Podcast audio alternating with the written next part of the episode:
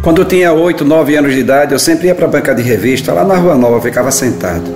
Mas morria de vergonha de pedir alguma coisa aos meus pais, porque discutiam muito em relação a ter o que comer. Aí eu tinha um sapato todo estourado, pegava um pedaço de arame e amarrava o sapato, ficava caladinho lá e ficava sentado, olhando para o sapato de todo mundo, invejando. Quando eles passavam o sapato, eu disse: aquele menino é rico. Quando passava o sapato, aquele menino rico, porque passava o sapato com tão bonito, eu via cada sapato bonito, porque aquela criança era rica, porque ela tinha um sapato que não precisava de um arame para amarrar, porque o sapato era todo estourado. Até quando eu vi uma criança passando na cadeira de roda e percebi que eu estava murmurando à toa. Eu era muito mais rico, porque eu tinha condições de andar. Uma criança na cadeira de roda e a mãe pedindo o que comer. Aí eu descobri que eu era muito rico só pelo fato de ter os meus pés. E hoje eu dou graças a Deus porque eu tenho um sapato.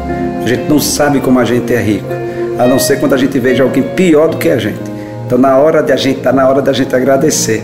Agradecer muito, porque felicidade é quanto a gente é grato. Infelicidade é quanto a gente é ingrato. Se você quer um sinônimo de felicidade, é gratidão. Se você quer sinônimo de infelicidade, é ingratidão. Seja muito grato porque só assim você será muito feliz. Sou eu, Padre Alindo. Bom dia, boa tarde, boa noite. Mas, menino, tem um três sapato novo. Oxô, oxô, oxô, oxô, oxô, oxô.